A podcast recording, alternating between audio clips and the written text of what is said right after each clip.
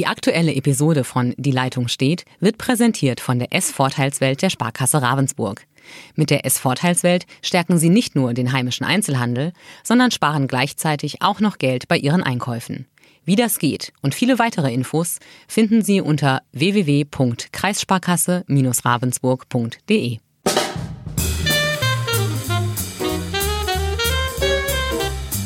Die Leitung steht. Zwei Chefredakteure im Gespräch über Politik und Journalismus.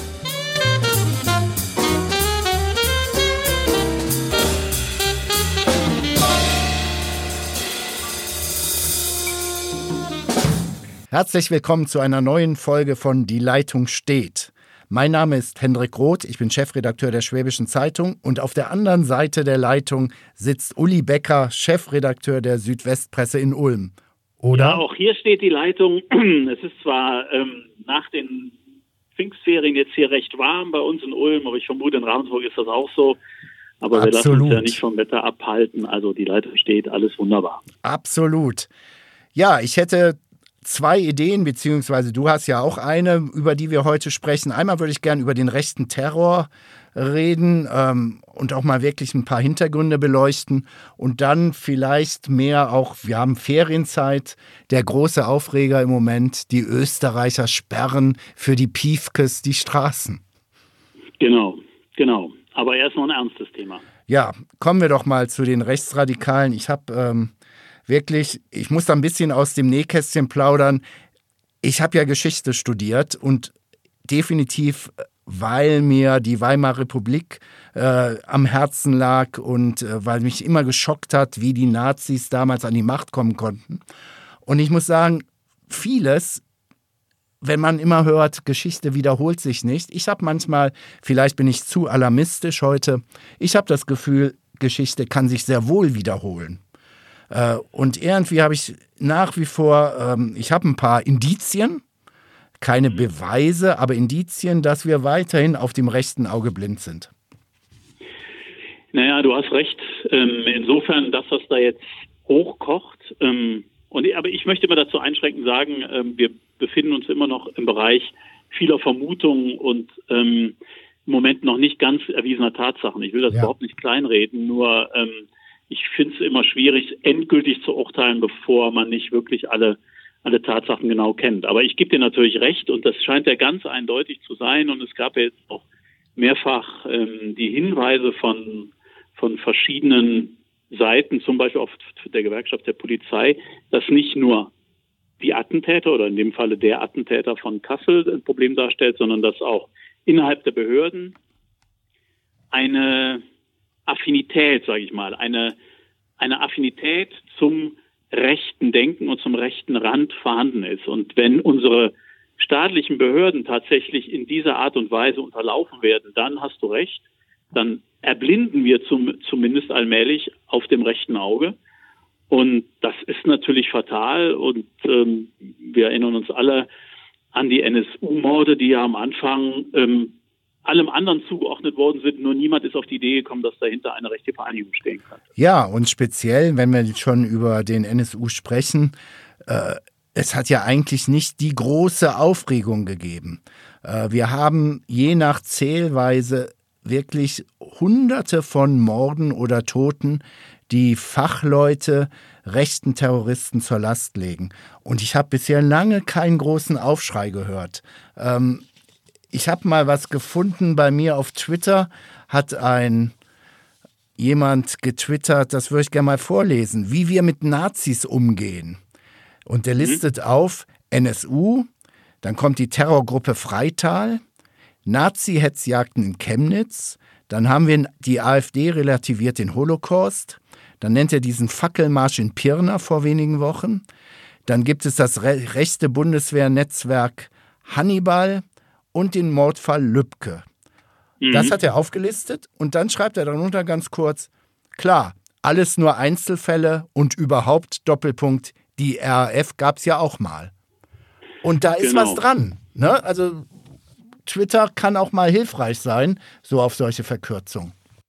Aber genau das ist der Punkt, Hendrik, da gebe ich dir recht. Also ich gebe dir einen Punkt äh, im, im, Vergleich Weimarer Republik, da bin ich skeptischer, das finde ich, da stehen wir noch, oder da sind wir ein ganzes Stück weit entfernt.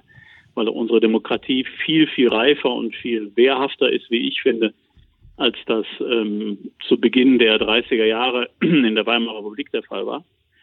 Aber es ist natürlich fatal, dass wir bisher und ähm, auch gerade von den Verfolgungsbehörden immer von Einzeltätern gesprochen haben, die dann in irgendeiner verwirrten Art und Weise entweder gegen Flüchtlinge, gegen Ausländer Anschläge verübt haben oder halt die sich dann äh, aufgrund eines, eines Ereignisses wie in Chemnitz zusammenfinden und dann über die Straßen ziehen. Ich möchte noch mal, ich gebe dir recht. In Deutschland, ja. ich, ich, ich bin fest davon überzeugt, es gibt in Deutschland einen fest organisierten Kern rechter, gewaltbereiter Täter, die sich heute natürlich anders als die RAF organisieren können. Also in Zeiten der RAF hatte ich maximal das Telefon und eventuell Briefverbindungen. Ja. Heute haben wir WhatsApp, Facebook, sämtliche Netzwerke. Wir haben das Darknet. Wir haben also Verbindungsmöglichkeiten, die sich den Ermittlern verschließen und die auch eine viel spontanere ein viel spontaneres Zusammenbinden dieser Netzwerke ermöglichen, als das zur Zeit der RAF war. Also wir haben heute ganz andere Bedingungen,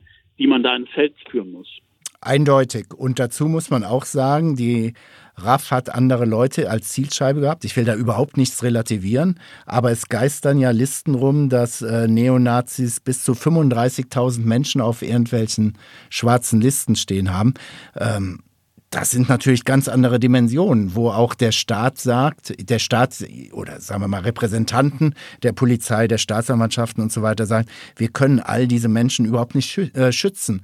Wir haben äh, 25.000 Rechtsextremisten bekannt, von denen sollen 12.000 gewaltbereit äh, sein. Wie willst du 12.000 Leute überwachen? Es geht gar nicht. Nein, das geht nicht. Ich, ich, ich kann auch noch nicht so ganz, also ich weiß nicht, wie, wie verlässlich diese, diese Zahlen sind und ich möchte das überhaupt nicht relativieren zur RAF. Die RAF waren, äh, die RAF-Täter waren Schwerverbrecher, Mörder. Da ja. gibt es überhaupt nicht zwei Diskussionen. Nur man muss einfach aufpassen, dass man nicht sagt, na ja, das war damals eine Vereinigung, die war klar identifizierbar, die haben sich in, in Bekennerschreiben geäußert, und das ist heute halt bei den Rechten nicht mehr. Und das macht sie so viel gefährlicher, weil du sie nicht zu packen bekommst. Im Endeffekt sind es Verbrecher rechts wie links, aber du bekommst halt diese rechte Szene nicht zu packen. Genau wie du sagst, 12.000 tragen sich mit dem Gedanken.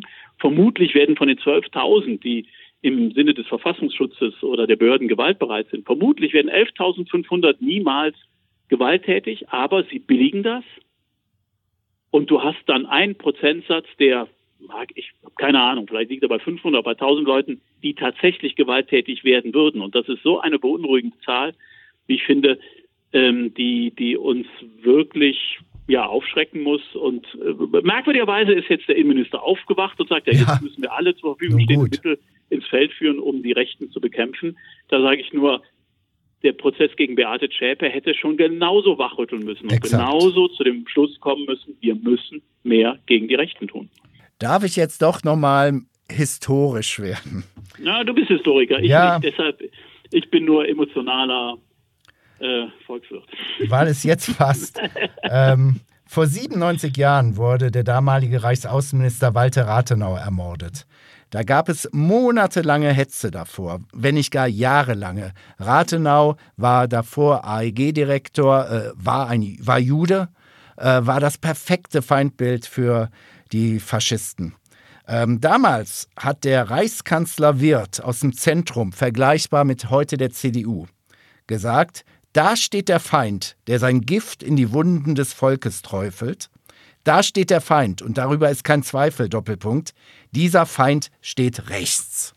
Und jetzt, wenn du magst, habe ich mir ausgedruckt ein paar Szenarien bzw. Erklärungen von AfD-Politikern oder AfD-nahen Menschen.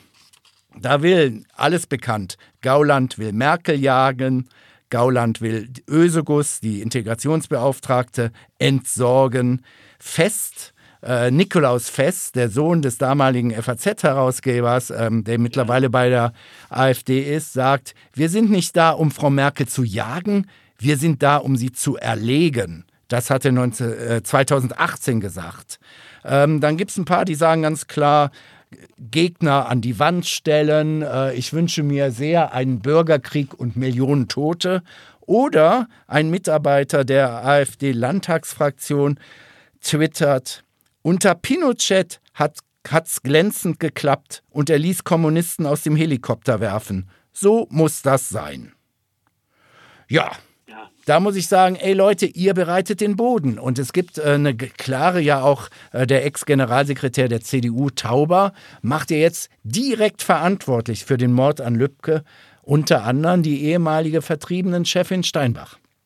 Ja, ja, genau. Die alle Vorwürfe natürlich wie immer weit von sich weist und sagt, sie habe da überhaupt nichts mit zu tun. Aber natürlich, du hast vollkommen recht, die alte Taktik der, der AfD, vor allem des, des rechten Randes des, der AfD, die immer wieder Tabus brechen, danach sagen, ah, das war aber gar nicht so gemeint, aber dann natürlich die Meinung mit hochfähig machen. Es machen sich alle mitschuldig, alle mitschuldig, die solche Wortwahl die solche Worte benutzen, also die diese Vergleiche ziehen und die billigen in Kauf nehmen, dass die Stefan E's dieser Welt irgendwo in ihrem Kämmerlein plötzlich aufwachen und denken, ja, der hat recht und jetzt setze ich das, was dann diese, diese Biedermänner ja nur so äh, exemplarisch dahergesagt haben, die setzen das dann in die Tat um.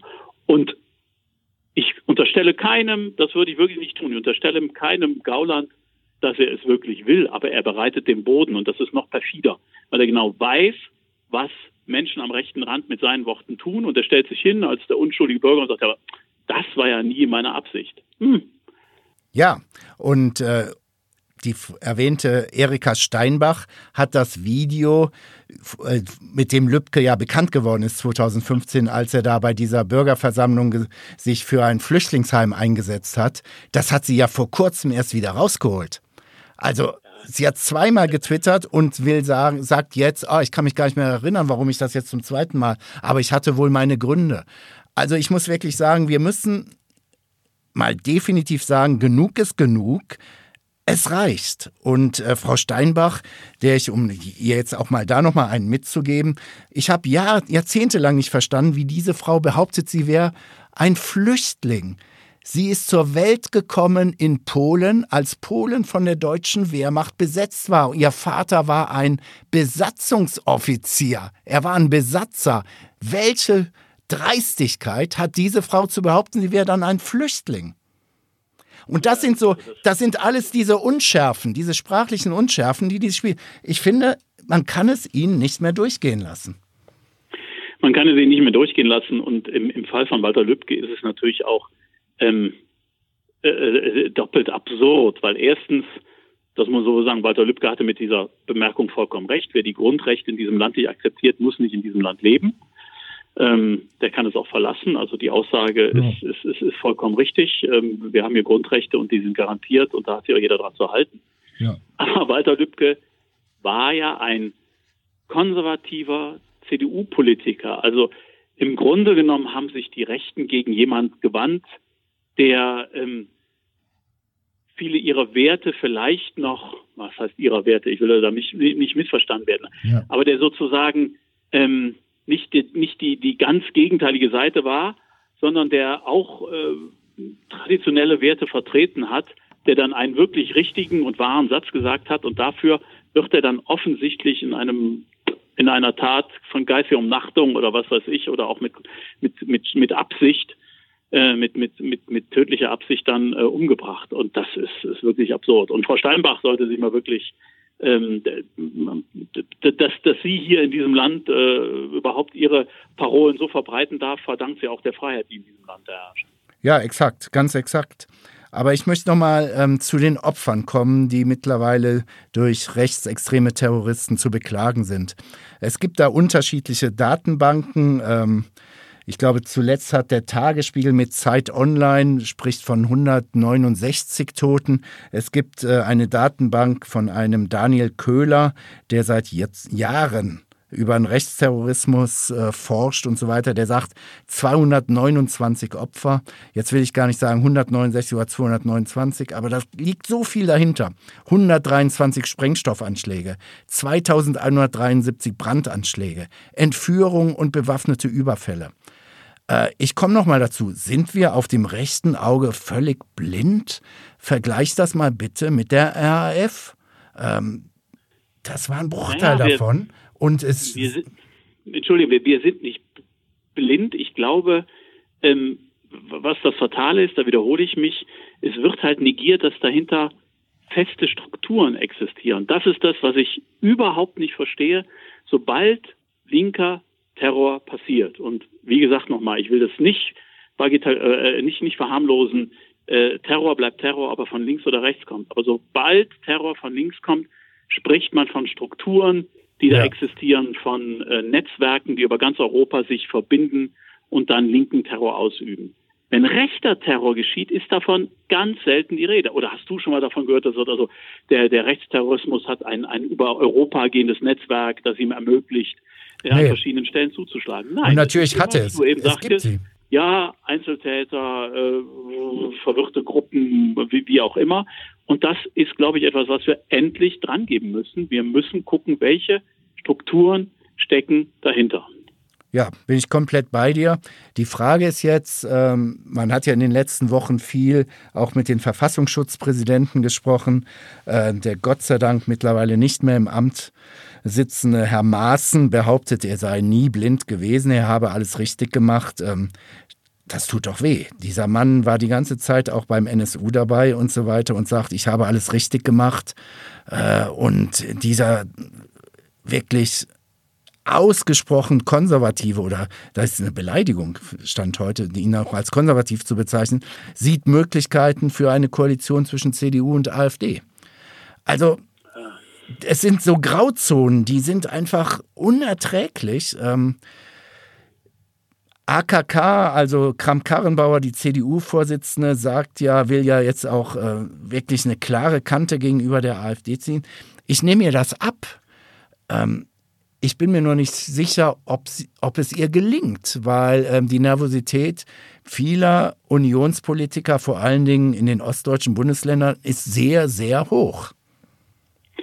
Ja, aber ich finde da, ähm, ja, also ich meine, du hast recht, also aus rein opportunistischen Gründen könnte es so ja sein, dass äh, in, den, in den ostdeutschen Ländern gerade jetzt vor den Landtagswahlen im Herbst diese Grenze zwischen AfD und CDU zumindest verschwimmt, verwässert wird. Aber nochmal, ich glaube nicht, dass wir so wie in der Weimarer Republik ähm, am rechten Rand ähm, eine mehrheitsfähige Bewegung hat, haben, die, die sich also ähm, da versammelt und, und, und vereint. Ich glaube, die große Mehrheit der Deutschen steht dem natürlich komplett ablehnend gegenüber und die sind einfach, hoffe ich, so stark, dass man diese Kräfte im Zaum halten kann. Dass es sie gibt, ist schlimm genug. Dass es sie heute in dieser starken Massierung gibt, dass es eine Partei gibt, die weiterhin die Rechtsausleger wie Höcke nicht in die Schranken weist, sondern sie immer wieder akzeptiert oder auch hofiert. Ähm, das, das ist schlimm genug. Aber ich glaube nicht, dass es eine Mehrheit gibt, ähm, die da an diesem rechten Rand ähm, tätig wird. Also da, da bin ich fest von überzeugt. Ich habe Angst davor, dass, ähm, und das wieder die Historie, der damalige Reichskanzler wird, der da sagt, der Feind, der sein Gift in die Wunden des Volkes träufelt. Ähm, ich muss doch mal persönlich werden. Ich habe eine Zeit lang halt in ein paar Ländern gelebt, wo die Polizei äh, korrupt war. Sprich, es gab überhaupt, obwohl es formell alle drei Staaten Demokratien waren oder sind, äh, hat, haben die Bürger kein Vertrauen in die Polizei, weil sie sagen, da weiß man nie, was passiert. Äh, vielleicht machen die das und das für Kohle oder muss ich die bestechen, etc. Ich habe mittlerweile Angst, dass äh, durch das Fehlverhalten einiger Polizisten, und zwar es sind nicht nur ein paar, es sind schon allein in Hessen 36 oder 38 Ermittlungsverfahren gegen Polizisten. Äh, wir haben regelmäßig mittlerweile Meldungen, dass äh, sich da, wo man sich fragt, wen schützt ihr jetzt eigentlich? Ähm, die Demokratie oder diese Nazis, die an einem vorbeilaufen? Will sagen, das Gift kann auch ein Grundvertrauen der Bürger in Institutionen kaputt machen. Und wenn die Bürger anfangen, der Polizei nicht mehr zu vertrauen, dann gute Nacht.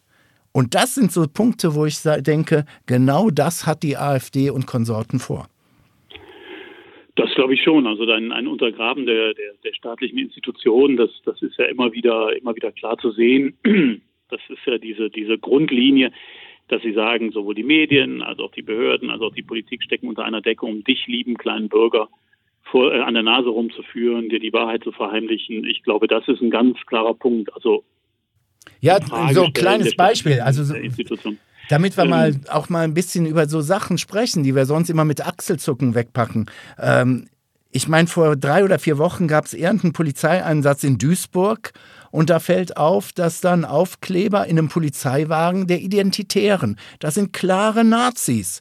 Jetzt kriege ich aber nicht an jeder Ecke einen Aufkleber der Identitären. Also es ist nicht per Zufall irgendwie ein Aufkleber durch das offene Fenster rein geflattert.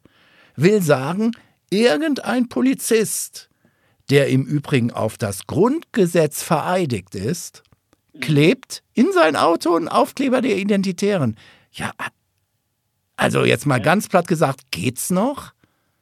Nein, aber da müssen wir, also ich finde, da muss auch der Staat ähm, wirklich rigoros handeln und Menschen, die, die sich in Bewegungen anschließen oder, oder Polizisten, Soldaten, die sich Bewegungen anschließen, die nicht auf dem äh, Boden unseres Grundgesetzes stehen, die müssen halt aus dem, aus dem Laden rausgeschmissen werden. Ich finde, das geht überhaupt nicht anders.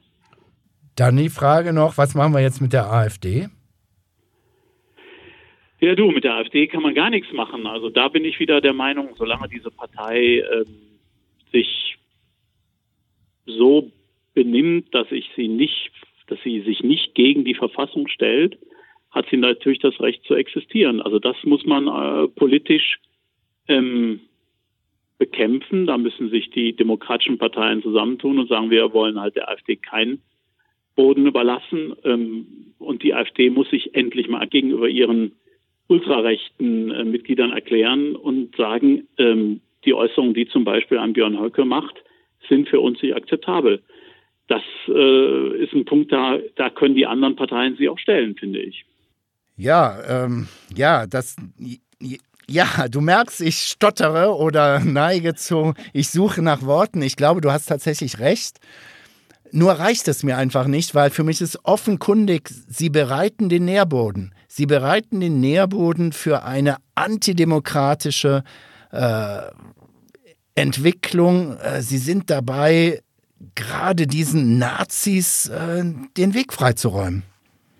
Ja, da bin ich, da bin ich ein bisschen anderer Meinung. Ich glaube nicht, dass die, dass die Mehrheit der AfD oder der AfD-Wähler ähm, antidemokratisch sind. Wir, wir haben, wir es hier zu tun mit einer, mit einer Gruppe innerhalb dieser Partei, die genau das will, was du beschreibst. Und die AfD muss sich entscheiden. Die AfD muss sich entscheiden, was sie sein will. Eine, eine ultrakonservative Partei, die noch rechts von der CSU steht, aber nicht extremistisch ist? Oder lässt sie diesen Flügel weiter gewähren und dann muss man irgendwann die Frage stellen, ob sie auch verfassungsschutzrechtlich ähm, beobachtet und verfolgt werden muss. Und da muss der Staat endlich Mut beweisen, auch im Hinblick halt auf die Äußerungen, die von verschiedenen Mitgliedern gefallen sind, äh, rassistischer äh, Natur. Da muss konsequenter gehandelt werden. Ich glaube nicht, dass die Mehrheit der AfD-Mitglieder oder der, der Wähler das tatsächlich will. Die sind, ähm, das wissen wir alle, zum Teil auch Protestwähler, äh, teilweise verblendet, weil sie einfach gegen alles sind in dem System. Ähm, aber nicht unbedingt rechtsextrem. Das Endlich stimme ich mal dir nicht zu. Endlich sind wir mal völlig anderer Meinung.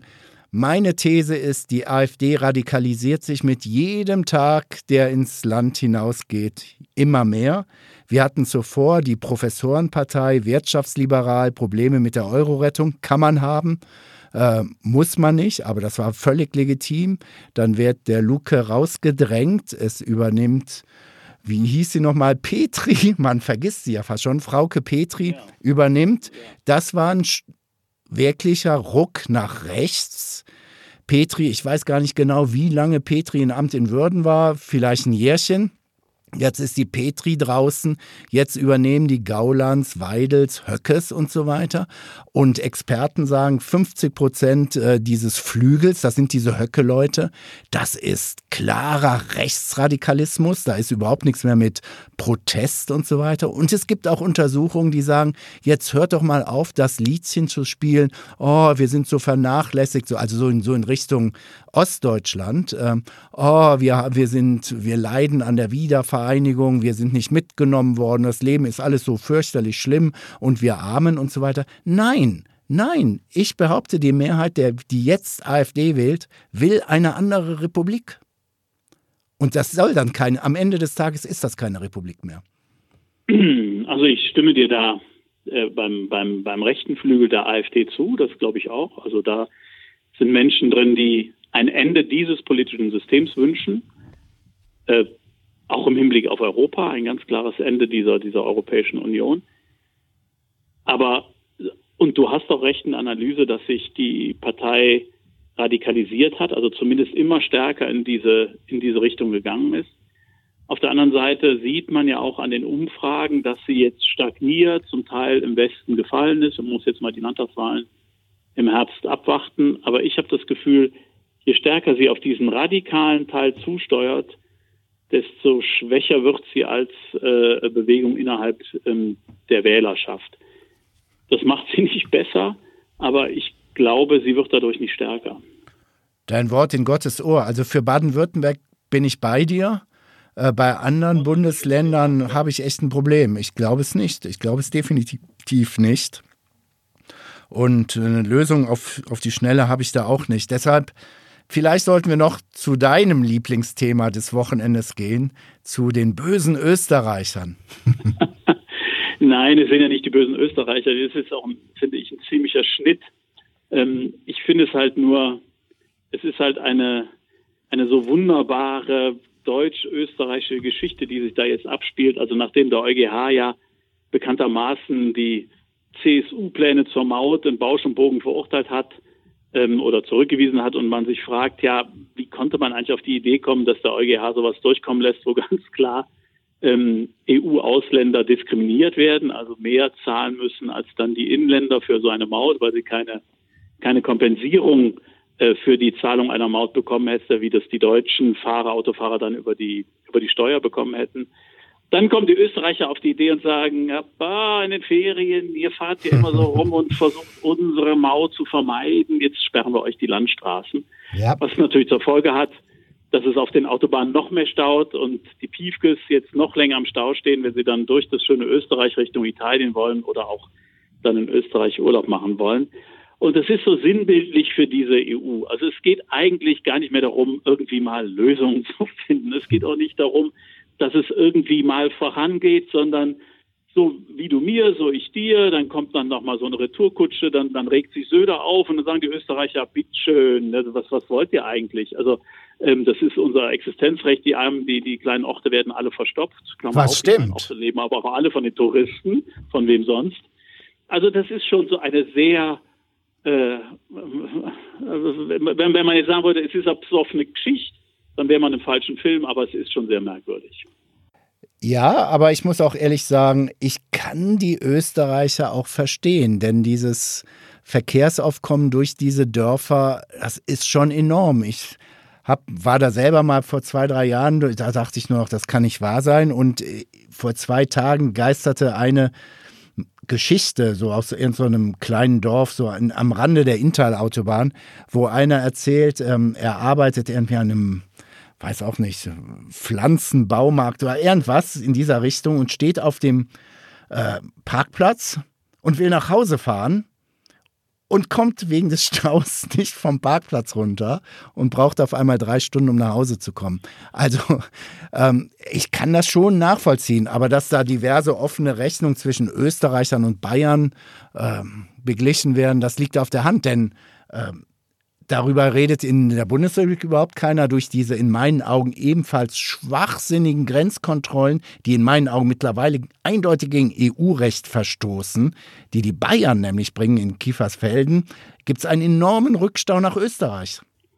Ja klar, aber das ist halt auch wieder diese EU, die sich da wirklich nicht zu einer, zu einer einheitlichen Lösung durchringen kann, sondern inzwischen so partikular äh, fährt. Und die Österreicher könnten natürlich, wenn sie sagen würden, ja, dann wird halt die, die, die, die Mautgebühr nicht nur für die Autobahn, sondern grundsätzlich für die Straßenbenutzung in Österreich erhoben, dann hätte das Problem gelöst, dann könnte nämlich keiner mehr die Maut umgehen. Ähm, das wäre ja nur auch eine, eine, Lösung, an der man arbeiten könnte. Aber dieses jetzt ähm, kontrollieren und dann nicht von der Autobahn runterlassen, äh, widerspricht natürlich auch EU-Recht. Also wenn wir sagen, ja. wir haben Freizügigkeit, dann kann man halt nicht anfangen zu sperren, hier darfst du nicht mehr langfahren, weil das passt uns gerade nicht, dass jetzt hier so viele Autos langfahren. Das muss man anders steuern. Aber ich komme dir nochmal mit diesen Grenzkontrollen, die als Herr Söder noch der Oberpopulist war, was er ja heute nicht mehr so gerne hört und immer sehr rational. Der ist heute auch fürs Klima und die Bienchen. Ganz genau, der mittlerweile sehr abwägt, ein wirklicher Landesvater ist. äh, Vorsicht, Ironie war jetzt angesagt. Egal. Oh, ähm, ja, ja, ja. Man soll es dann auch gut mit Kretschmann. Das ja. finde ich auch sehr. Ja, da ist äh, auch was dran. Das ist, äh, naja, okay. Das Aber nochmal, die Grenzkontrollen der Bayern, die nichts bringen. Das geben Sie ja selber zu. Wie viele Illegale haben Sie jetzt aufgegriffen in einem halben Jahr oder in einem Jahr? Sechs oder acht? Dafür werden Zehntausende täglich in ihrer freien Bewegung äh, zumindest gestört. Was soll das? Naja, aber dann damit, damit unterläuft man auch wieder den Gedanken Europa, wie auf der anderen Seite, wie ich finde, die Österreicher das auch tun. Wir unterlaufen auch den Gedanken Europa. Und die Flüchtlinge aufzuhalten oder äh, äh, Illegale aufzuhalten, die nach Deutschland äh, hineinkommen, das ist ja reine Symbol Symbolpolitik, die die da betreiben. Also wenn, wenn wer nach Deutschland, äh, also wer die österreich-deutsche Grenze überqueren will, der kann sie natürlich immer überqueren, weil es 100.000 kleine Straßen gibt, wo niemand steht. Ähm, also das ist natürlich wirklich reine Symbolpolitik, ähm, zu sagen, wir tun was und versuchen ein Problem zu lösen, aber im Grunde genommen ist es äh, ja da, man kann halt, man, man hat einen Leistungsnachweis, Punkt. Und ob der was bringt oder nicht, ist vollkommen wurscht. Und jetzt auch der Ausblick. Die Österreicher haben gesagt, äh, wir werden das noch ausweiten. Ähm, ich glaube, der weltbekannte, nein, das ist jetzt wieder böse von mir. Ich, ich will wieder sachlich werden. Der Bundesverkehrsminister, der Bundesverkehrsminister Andi Scheuer hat, glaube ich, jetzt angekündigt, äh, gegen Österreich zu klagen. Ja, das geht aber auch nicht so schnell dann. Also ich gehe nicht davon aus, dass morgen irgendwo in Kufstein oder in Reuter oder wo auch immer ein Schnellrichter sitzt und sagt, so geht's nicht. Will sagen, dieser Sommer ist schon mal schwierig, um es vorsichtig auszudrücken. Ja, das ist ja ohnehin ein schwieriger Sommer. Wir stehen vor einer Hitzewelle, wir stehen vor Wahlen im Osten, wo die AfD, unser Thema eben, stärker werden könnte, als mir zumindest lieb ist und dir mit Sicherheit auch. Und ähm, wir stehen vor einem Stausommer in Österreich. Also was kann man tun? Keine Ahnung. Wenn ich jetzt sage, ähm, setzt euch doch ins Flugzeug, dann werden uns die Schüler, nein, Schüler nein. bashen. Oder? Nein, man muss in der schwäbischen Heimat bleiben. Das ist das richtige, die richtige Lösung für diese Probleme. Das Zumindest Schwäbische Meer. Schwäbisch das Schwäbische Meer, gibt es was Schöneres? Und dann von deutscher Seite kann man auf den äh, Sentis schauen. Was kann es Schöneres geben bei gutem Wetter? Genau, und dann lässt man halt die Automaut äh, einfach äh, rechts oder links liegen und äh, versucht im Sonnenschein die Probleme zu vergessen, die dann Deutschland und die ganze Welt im Moment hat. Und Aber weil wir, und ich sag's dir, die Verkehrsinfrastruktur auf bayerischer und baden-württembergischer Seite rund um den Bodensee ist so, dass man eben diese Situation nicht vergisst. Denn der Stau ist auch da jeden Tag dabei. Ja, aber da ist natürlich der Scheuer, der Andi hatte ja schon die Einnahmen von der Maut geplant für die Verbesserung der Infrastruktur. Wunderbar.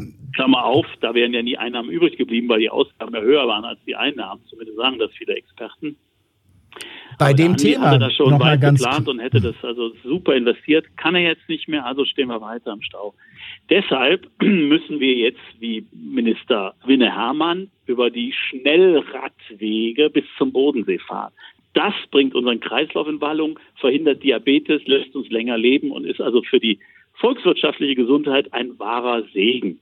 Also macht's wie die Grünen, macht's wie Baden-Württemberg, auf dem Schnellradweg zum Bodensee alle Probleme gelöst. Also nochmal, ich glaube, beim letzten Podcast hattest du auch schon das Schlusswort, weil das so sensationell vorgetragen war. Ich finde, diesmal hast du es wieder gewonnen und ich lasse mir was einfallen, egal über was wir kommende Woche sprechen, dann möchte ich mal das Schlusswort haben. Versuch's doch mal. Das Spielchen können wir starten. Ähm, Alles klar. Vielleicht nochmal für die Hörer. Ich wette ja immer noch, äh, dass die Große Koalition Weihnachten nicht mehr existiert, ne? Ja, ich halte immer noch dagegen. Ja, also wir werden da bestimmt noch mal demnächst drüber sprechen können. Alles klar. Okay. Also alles Gute an alle Zuhörer. Bis, Bis dann. Ciao, ciao.